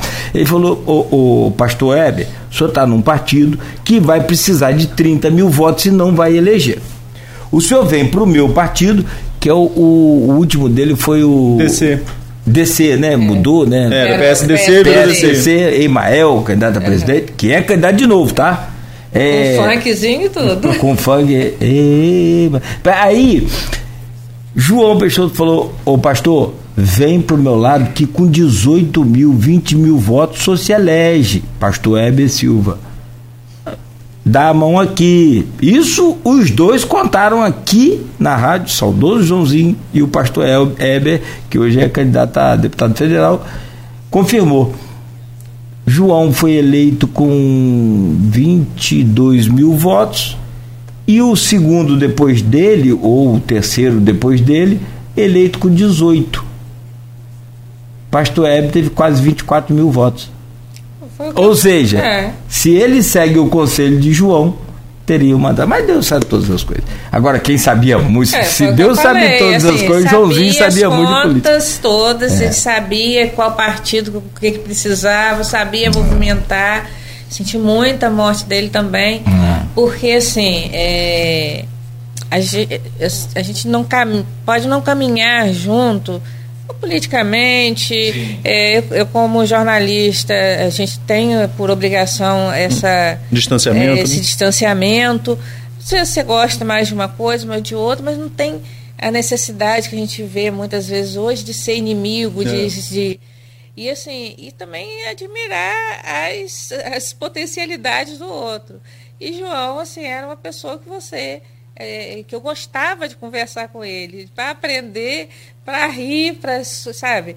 Ele, não, eu estou em campanha e falava assim, ah, eu fui para não sei para onde, fiquei não sei cavalguei não sei quanto tempo, aí parei no, no açougue de um amigo meu, troquei de roupa, fui para coisa. Ele sabia estar presente, ele sabia muito fazer é, uma política que era essa política de proximidade e tal, né?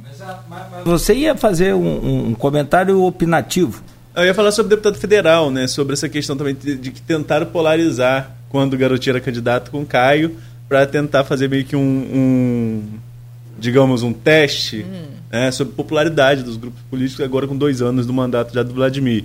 Agora trocou para Juninho e tem outros nomes também que tem, é, é, tem já tem voto. Marcão, por exemplo, na última eleição, não foi eleito pela onda bolsonarista. Uhum. É, o PSL fez a maior parte da bancada e acabou tirando a possibilidade de Marcão é, entrar ali como. Cristiano, na época, que fez esse cálculo. Ontem a gente estava lembrando isso, foi aquela reunião já desenhando a edição de eleição. Né? É, e agora ele está no, no, no, partido, do partido do Bolsonaro Sim. e pode acontecer um efeito reverso. Né? reverso Às vezes a aposta. É a aposta é, pode ser exatamente essa. Mas a gente já está estourando o tempo, Suzy, e a gente não chegou ainda em duas eleições importantes, também importantes, né, governador e presidente. Então, rapidamente, governador, as pesquisas mostram a liderança do atual governador Cláudio Castro. Né? Você lembrou do Itzel, que se apresentou como Itzel, depois virou Witzel, uhum. né? A gente lembra, memória pode não ser nosso forte, mas isso a gente lembra porque ele nos deu a mão Marcante. no final. Né? E você convidou, você convidou, é, estávamos eu e Suzy na sala preta, a sala de reuniões da Folha, recebemos o Itzel, que chegou de surpresa. é, então, ex-juiz, candidato com 1% dos votos, fomos receber, como recebemos a, a, a todos os candidatos, a época pré-candidato ainda, né? E ele deu a mão e falou: Ah, quando tiver em campus, pode, é, pode visitar aqui a gente. Ele vou voltar oito anos, mas não como candidato, como governador. Né? Aí ele conseguiu cumprir a promessa, pelo menos, de se eleger. É. Depois. Eu fiz a posse dele.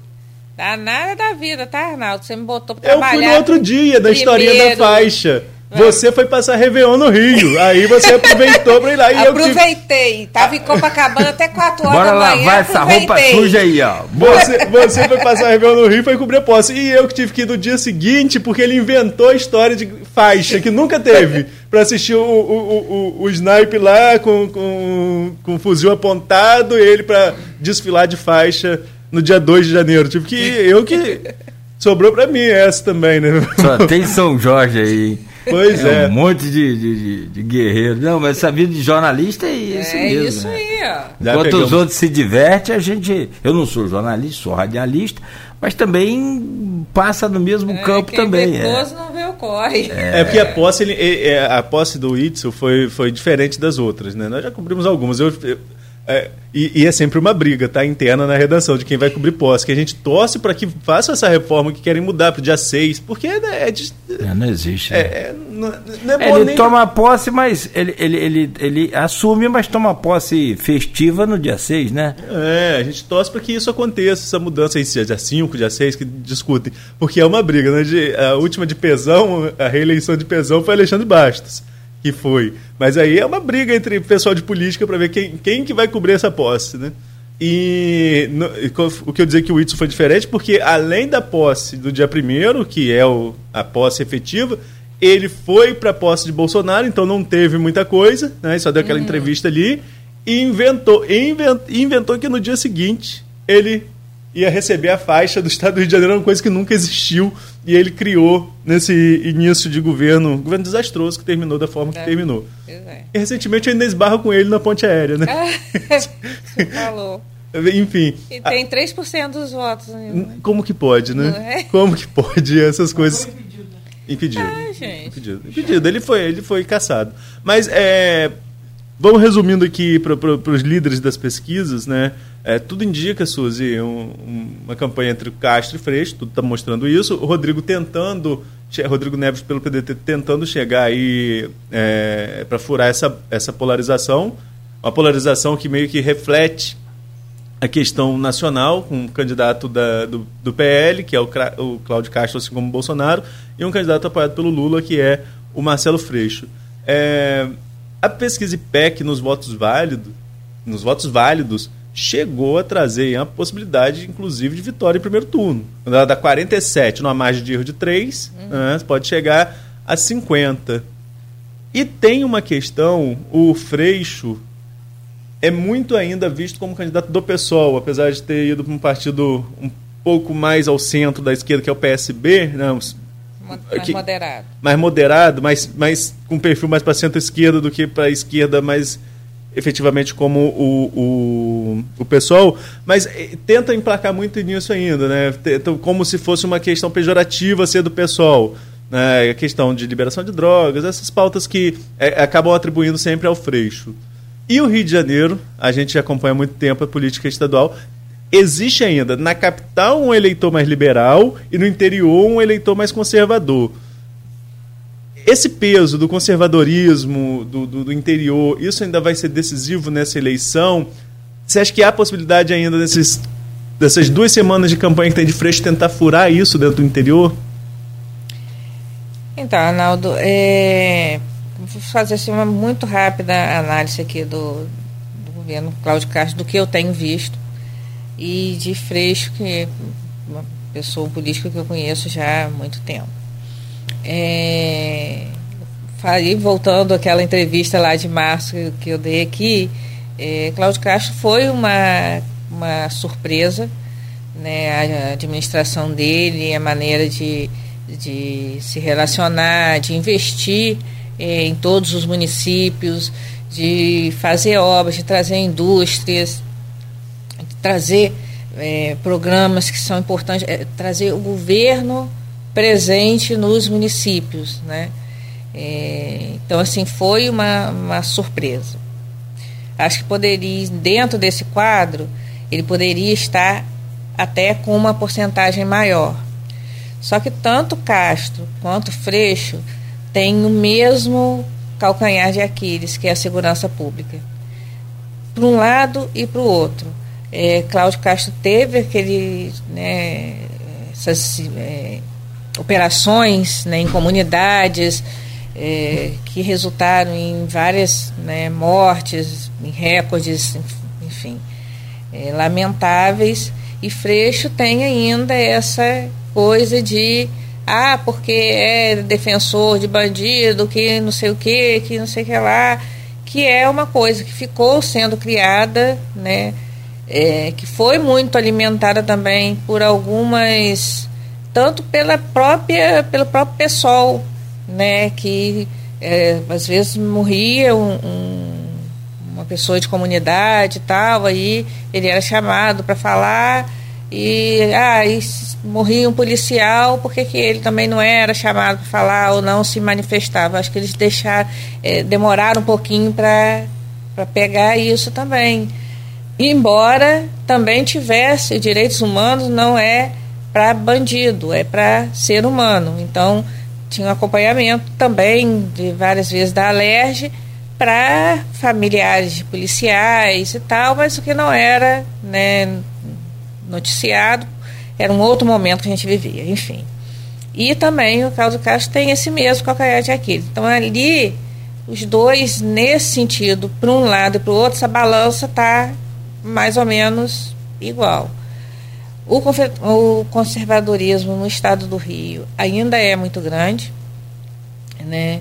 É, tanto que nessa eleição de, de que Bolsonaro foi eleito, que teve maioria dos votos aqui no estado do Rio, o Itzel foi eleito na onda do Bolsonaro e, e a capital tinha o Crivella como prefeito. Então, assim, é, mostra o quê? Que apesar dessa né, imagem de liberação, de, de, ainda existe uma parcela muito grande da população nesse sentido. É, acho que vai, vamos para os dois as composições políticas vão ser muito importantes, né, para saber quem que vai com quem nesse, né, na, na reta final e é, esperar que, né, que seja com menos feridos possíveis, feridos assim emocionalmente, politicamente e que isso não resvale depois para os mandatos, né? Quem quer que seja eleito, seja o Cláudio Castro reeleito, que aí ele já é conhecido né, dos prefeitos, ele tem, né, a maioria dos prefeitos tem, assim, politicamente, porque ele esteve presente, o governo esteve presente né, na maioria dos prefeitos.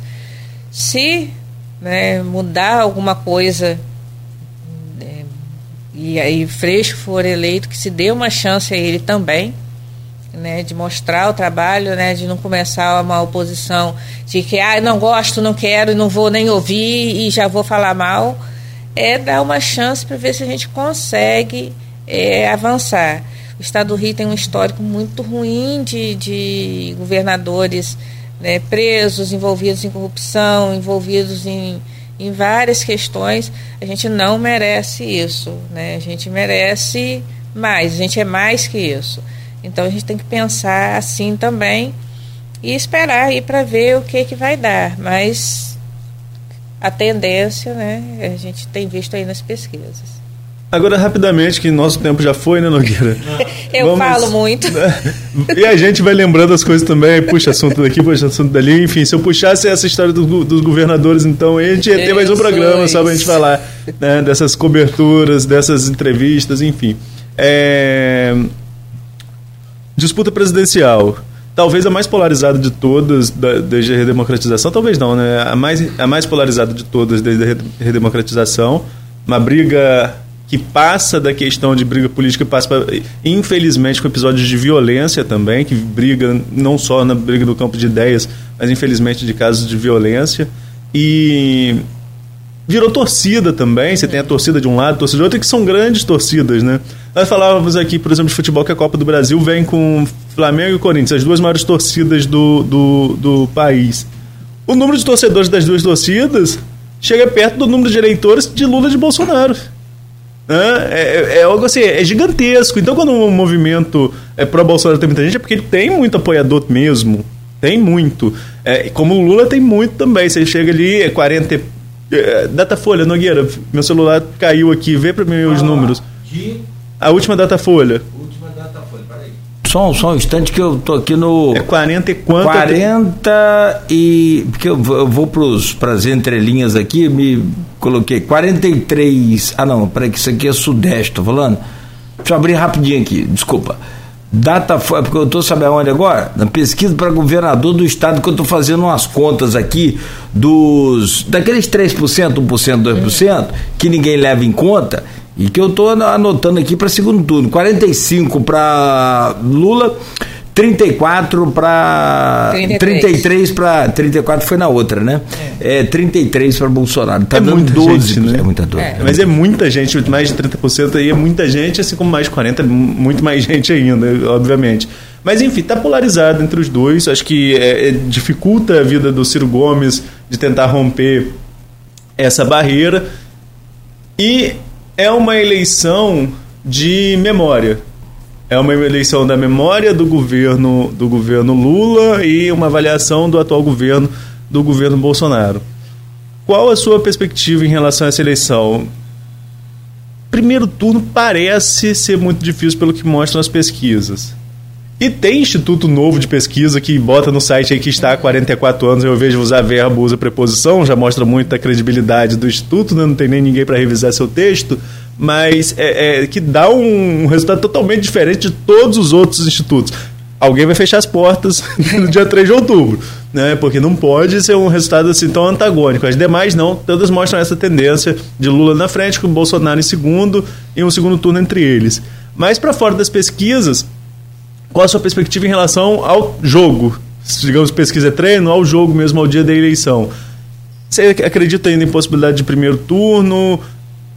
E como explicar, Suzy, aí que entra uma grande questão para o nosso ouvinte aqui agora, em Campos, que tem aquela percepção assim, mas eu só conheço gente que vota em Bolsonaro, não conheço gente que vota em Lula.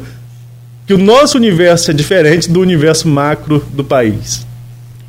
Então, é, Campos é, é uma, uma situação particular, mas não é diferente do resto do país. É, quem vota em Bolsonaro. Existe um, uma, um percentual que vota em Bolsonaro e vota em Lula e não tem vergonha de falar. Existe um percentual ali que pode dizer que está indeciso, que não sei o quê, que já definiu seu voto, mas não vai falar porque é, o patrão é de um jeito, o marido é de um jeito, a esposa é de um jeito, e aí, para evitar atrito, atritos, ele não fala e vai lá porque o que vale é o voto na urna. É, eu vou assim lembrar um pouquinho da Maria Tereza Guzmão de Andrade, que era juíza aqui em Campos, foi juíza uh, na eleição de 2004 e ela falou, não é a mesma situação, mas eu vou só exemplificar. Era uma que foi, eu acho, a pior eleição, a mais violenta que teve aqui em Campos. Do que eu cobri foi é, tiro, enfim. E aí tinha muita denúncia de compra de voto, de entrega disso, de entrega daquilo. E aí, um dia, numa entrevista à rádio, a Maria Tereza falou assim: ah, é, a gente está fiscalizando o que dá, porque era realmente era um outro momento, o número de fiscais era menor, enfim, era, e era uma coisa assim absurda do que estava acontecendo. Ela falou assim: ah, é, a gente está fiscalizando, a gente pede que denuncie, a gente pede que faça, mas se, que, se comprar seu voto você for pegar o, o, o dinheiro pega e vota no que você quiser. É, porque a urna, ninguém vai saber o que você vai botar na urna.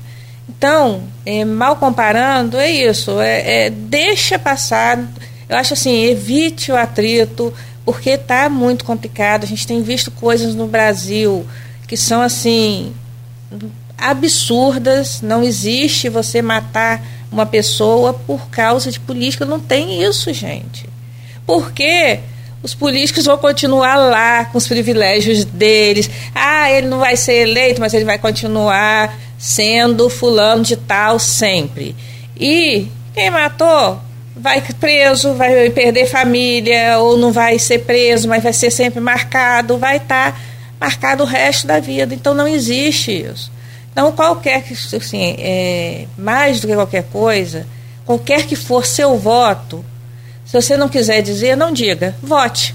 Porque é aquilo ali que está valendo. Não existe isso que é a urna, que é a, não, porque a urna é a mesma que vem elegendo desde sei lá quantos anos que tem a, a, a urna eletrônica. Começou em 96, né? Então, 26 anos. E não é agora que ela é né? Todo mundo que está aí hoje, todos os candidatos que estão aí hoje, foram eleitos com essas urnas. Não exatamente essas, mas foram eleitas com as urnas eletrônicas. Então não existe isso. Olha, eu tenho mais idade, um pouco.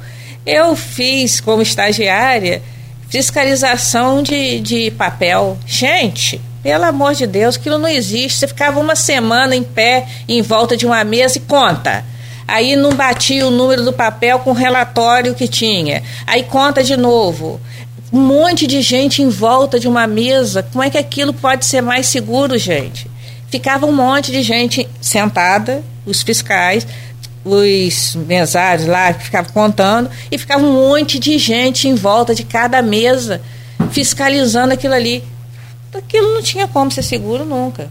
Então, assim, é, Contar que levava 15 dias para sair o resultado da eleição. Jesus. E quem morava fora de Campos, por exemplo, que não tinha como contar os votos lá, porque tinha que ser em Campos. Vinha para. Era Por exemplo, no meu caso estava a eleição. IFE em, americano, que tinha uns lugares assim que você. Eleição em 1990, nós contamos no, no Fórum Nilo Peçanha que o Fórum Nilo Peçanha cabia ninguém para contar nada. Que era ali, é, para quem não, não sabe, o fórum falar, né? é. era ali onde é a Câmara hoje, não tinha nem aquela parte ali de baixo, era cartório, então era lá em cima. Tudo lá em cima, lá em cima não cabia ninguém, nada. era um negócio de um corredor, um negócio maluco, Arnaldo. Ali foi, foi, foi isso foi em 1990, me lembro como, é, logo, logo depois da emancipação digital, que foi 86, e nessa eleição de 90 foi, eu participei dessa contagem ali, foi onde eu comecei o sofrimento. Aí o cara veio me falar de urna eletrônica hoje que não E eleito, e a família inteira eleita, e todo mundo. Ah, pelo amor de Deus, eu tô perdendo a paciência para isso. Mas vamos lá. Desculpa, é que eu não queria falar assim porque eu estou muito velho, né? então não, você falou que está velho, então assumo aqui a, a paternidade da mesa.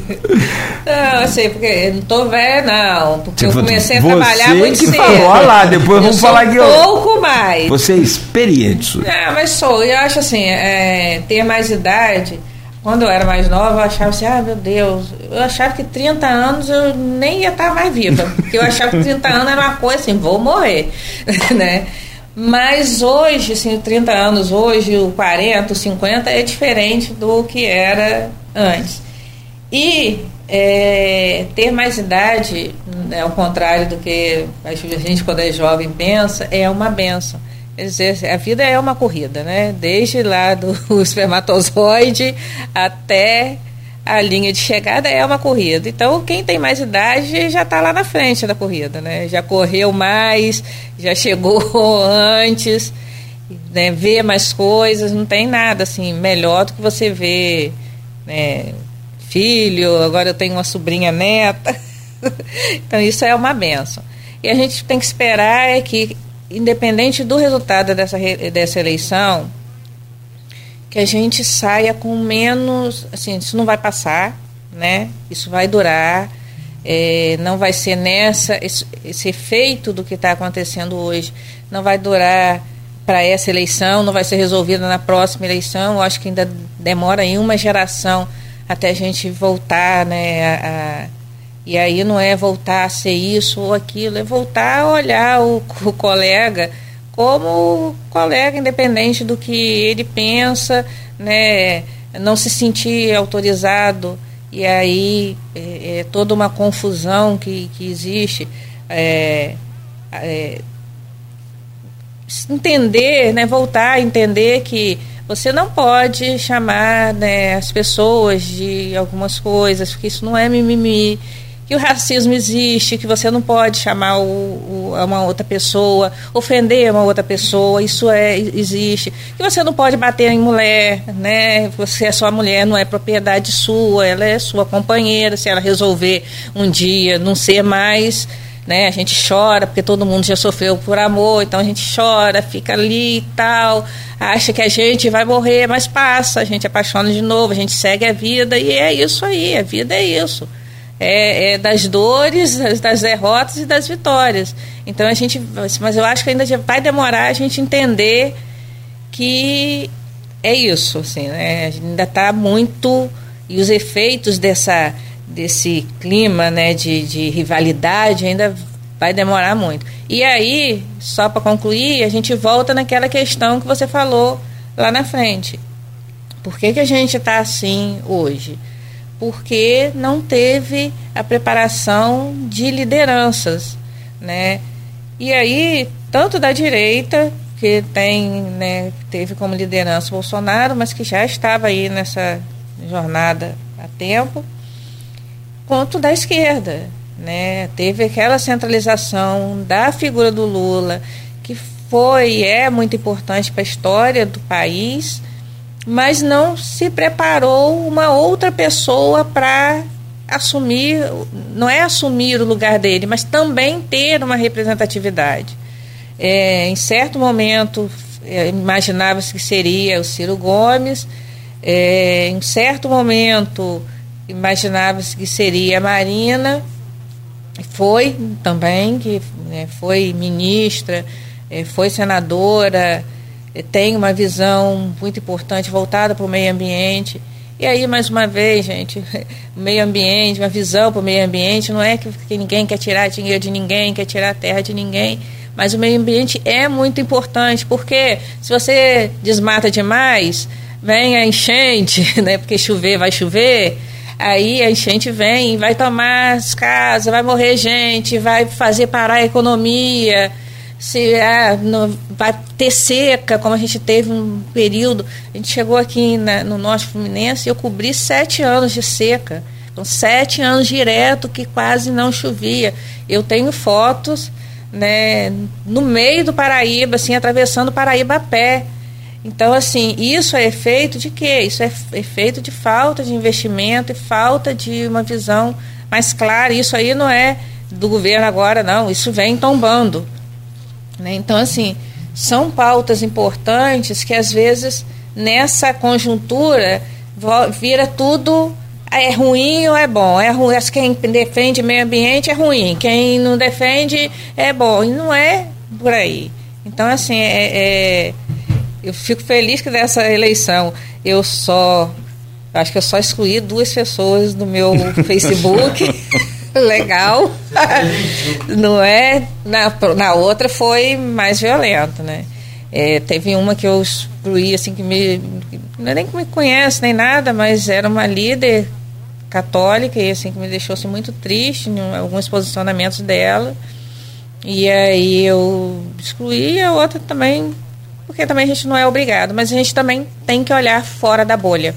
E eu acho que a gente está nessa situação porque a gente só olha a bolha, a gente só, a gente não entendeu ainda que Instagram, rede social, eles só falam e direcionam para a gente o que a gente coloca ali de, de nossos posicionamentos de alguma forma. Se você curte mais vestido, vai aparecer loja de roupa.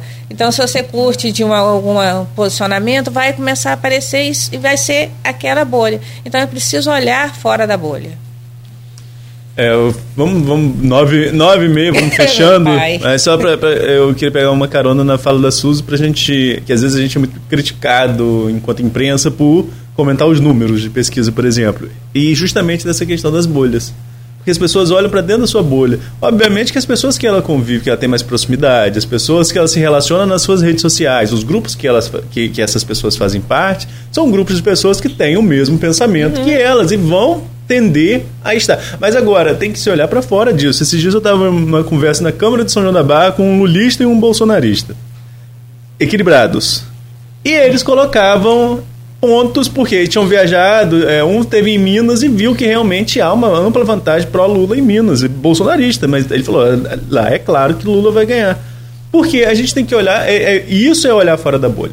É você ver que, por, embora ele tenha o voto dele consci, é, é, é, consciente em Bolsonaro, ele não vai mudar esse voto, já é um voto é, consolidado, mas ele vê que tem voto pro Lula sim, em maioria em outro lugar. O lulista falou: eu não tenho dúvida que no norte, noroeste fluminense, Bolsonaro vai dar um banho. Uhum. Vai ganhar de lavada aqui na região é uma outra tendência que deve se repetir. É olhar fora da bolha também. Voto em Lula, mas sei que Bolsonaro vai ganhar. Então são opiniões. As pessoas, quando vai analisar, quando passa para análise, tem que deixar um pouquinho de lado a torcida. Né? E vamos ver nas urnas como que, que vai. E se a gente deixar, a gente vai até 11 horas falando só sobre tá, esse assunto. Só que eu preciso falar uma coisa aqui a respeito queria, do episódio da Vera Magalhães. Eu queria que você Magalhães. falasse sobre a Vera Magalhães, justo, esse desde o ataque da Band, aliás, desde de, de, de sempre, né? Do governo Bolsonaro principalmente é, essa coisa também de tentar controlar a mídia, que o PT tenta também, isso não, emplacou bem, isso reflete mal. E, e a, a pergunta é: essas coisas todas somadas, elas incentivam, elas incrementam, porque agora teve o deputado também que atacou a Vera Magalhães também, do mesmo jeito, coitada dela, tava dando. É que Vera Magalhães é nenhuma santa, não. Ela também uhum. tem as passagens dela lá na história. Mas não contextualizar isso é covardia. Porque são ataques misóginos e covardes, porque são sempre contra jornalistas mulheres. Você não vê os caras encararem um homem, tipo Arnaldo com 1,90m. Os caras não encaram Aí eu tô chamando pra briga e botando Arnaldo pra. Mas aí o que acontece? Mas eu quero saber de você, se... Suzy, como é. que você vê? Porque é assim. É, são veículos concorrentes, são rádios diferentes, são jornais de, concorrentes diferentes, mas somos seres humanos e no caso mulheres. Como que você, mulher jornalista, vê uma jornalista ser humilhada assim em rede nacional e como você se sente?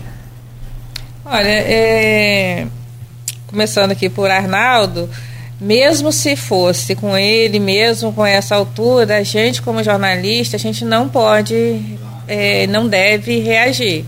A nossa reação é ir para uma rede social, é denunciar para a polícia, é entrar com uma ação.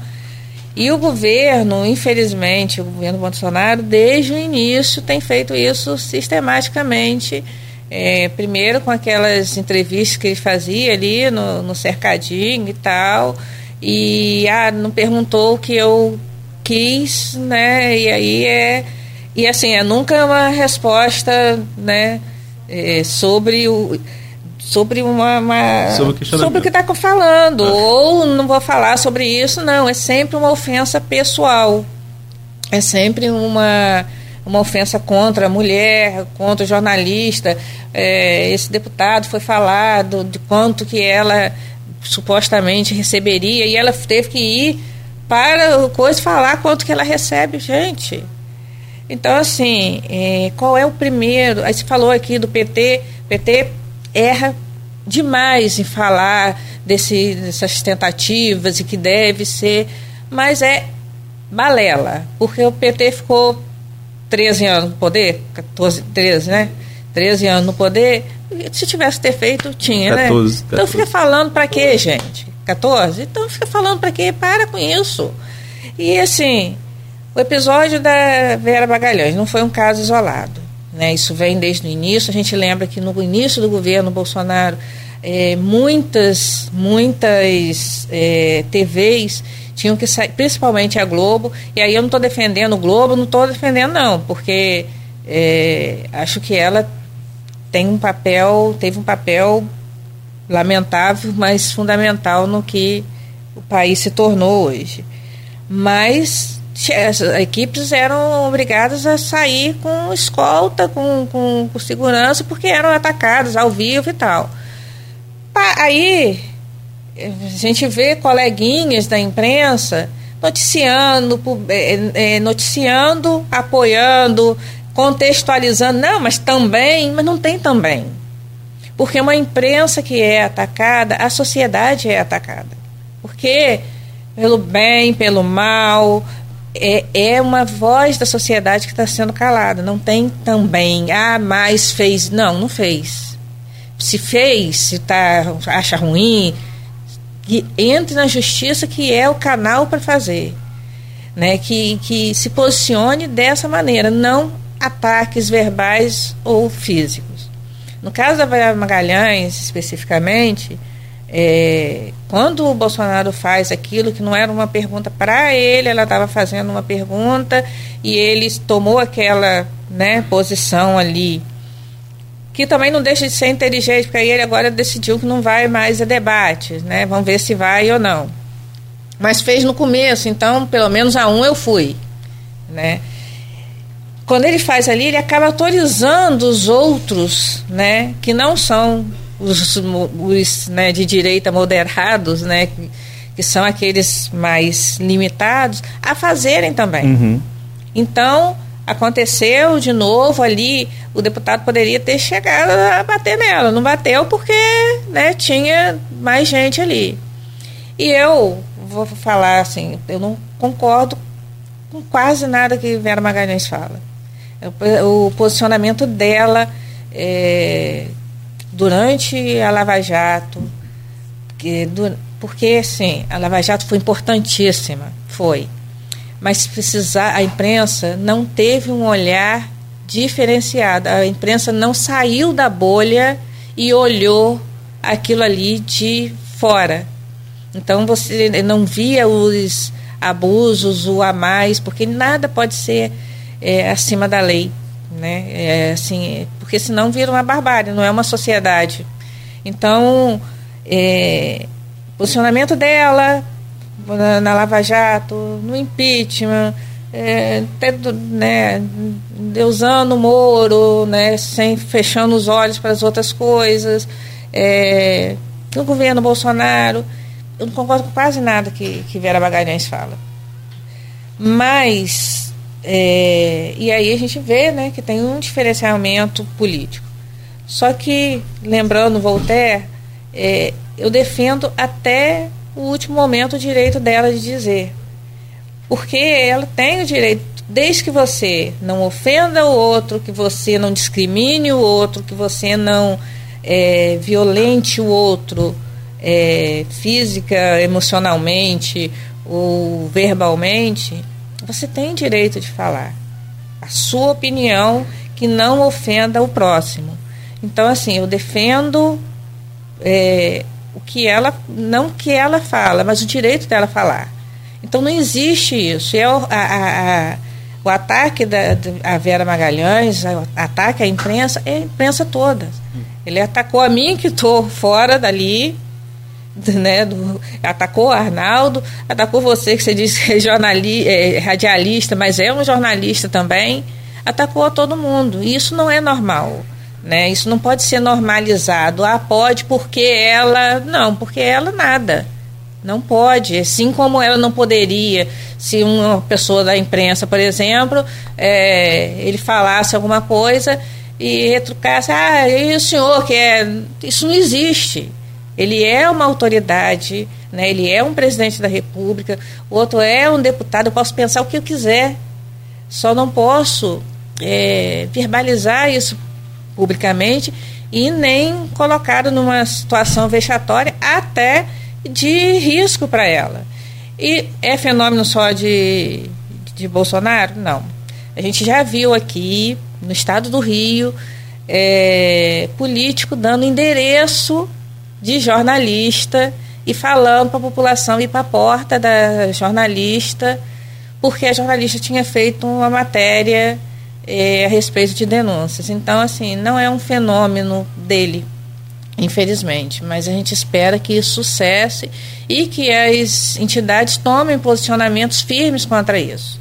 É, não pode existir, ninguém pode ter cerceado o direito de, de de, da, da imprensa, né, de divulgar informação e que as pessoas também leiam, né? Não leiam só título, né? Que leiam as matérias, né? Que se informem fora dos grupos de WhatsApp, fora do que a tia manda, fora do que a madrinha manda que leiam, né? não concorda com uma coisa, lê ali, lê em outro lugar e faça um juízo de valor né, com esse livre-arbítrio que Deus, né, na sua grande sabedoria, deu a todos nós. Suzy, minha amiga, meu carinho, agradecimento, muito obrigado. Né? Valeu demais pela sua presença aqui hoje. O horário eleitoral tem atrasado o início do programa e a, gente tem avançado um pouco. Hoje avançamos um pouco mais, mas está justificado aqui, é claro, e, e a necessidade é, de ter sempre essa presença feminina aqui. Muito obrigado. Né? Um bom dia para você, um bom final de semana. Mais uma vez, parabéns e sucesso para você sempre. Obrigada, Cláudio. Obrigada, Beto. Obrigada, Arnaldo, pelo convite. É sempre um prazer enorme estar aqui com vocês. É, reclamei um bocado hoje com o Arnaldo, mas assim, reclamo, mas eu gosto muito de estar com vocês. Sinto falta dessa, dessa equipe, assim, né? De estar em equipe. Mas assim, é só torcer mesmo que a gente saia o menos machucado possível dessa eleição e que a gente volte a olhar né, para as coisas que realmente importam, que é a educação, que é a saúde, que é um futuro melhor para os nossos filhos. Eu já tenho uma filha adulta, mas quando eu tiver neto, para minha sobrinha neta, é acreditar mesmo que, que a, vai ter um, um, futuro melhor. Acho que essa eleição passa muito pela juventude, a juventude vai ser fundamental e que não deixem de votar, que sabe? Não, ah, vou votar. Não, não escolham e votem. Entendeu? Não se omitam, não deixem de votar. Vá lá e vote, porque é fundamental que a gente avance, porque, como eu falei no começo, tudo é política, né? tudo passa pela política. Então é muito, muito importante que a gente tenha uma definição, que a gente vá olhando o próximo com mais carinho. O Brasil é um, um país tão cristão, não, né? tão Assim, que olhe mesmo com um olhar de Cristo para o outro, né? Com, com mais carinho, com mais amor. Neto, meu caro, bom dia, muito obrigado também. Boa, ótima semana produtiva. Amanhã tem Folha da Manhã nas bancas e na casa dos assinantes. A você um bom trabalho hoje, um bom final de semana e muito obrigado mais uma Valeu, vez. Valeu, Nogueira, obrigado, Suzy, pela presença. Bom fim de semana para todos, bom fim de semana aos ouvintes e até a próxima, se Deus quiser. Valeu, 9h43. Fechamos por aqui de volta na segunda-feira às 7h25, 7h30, após o horário eleitoral.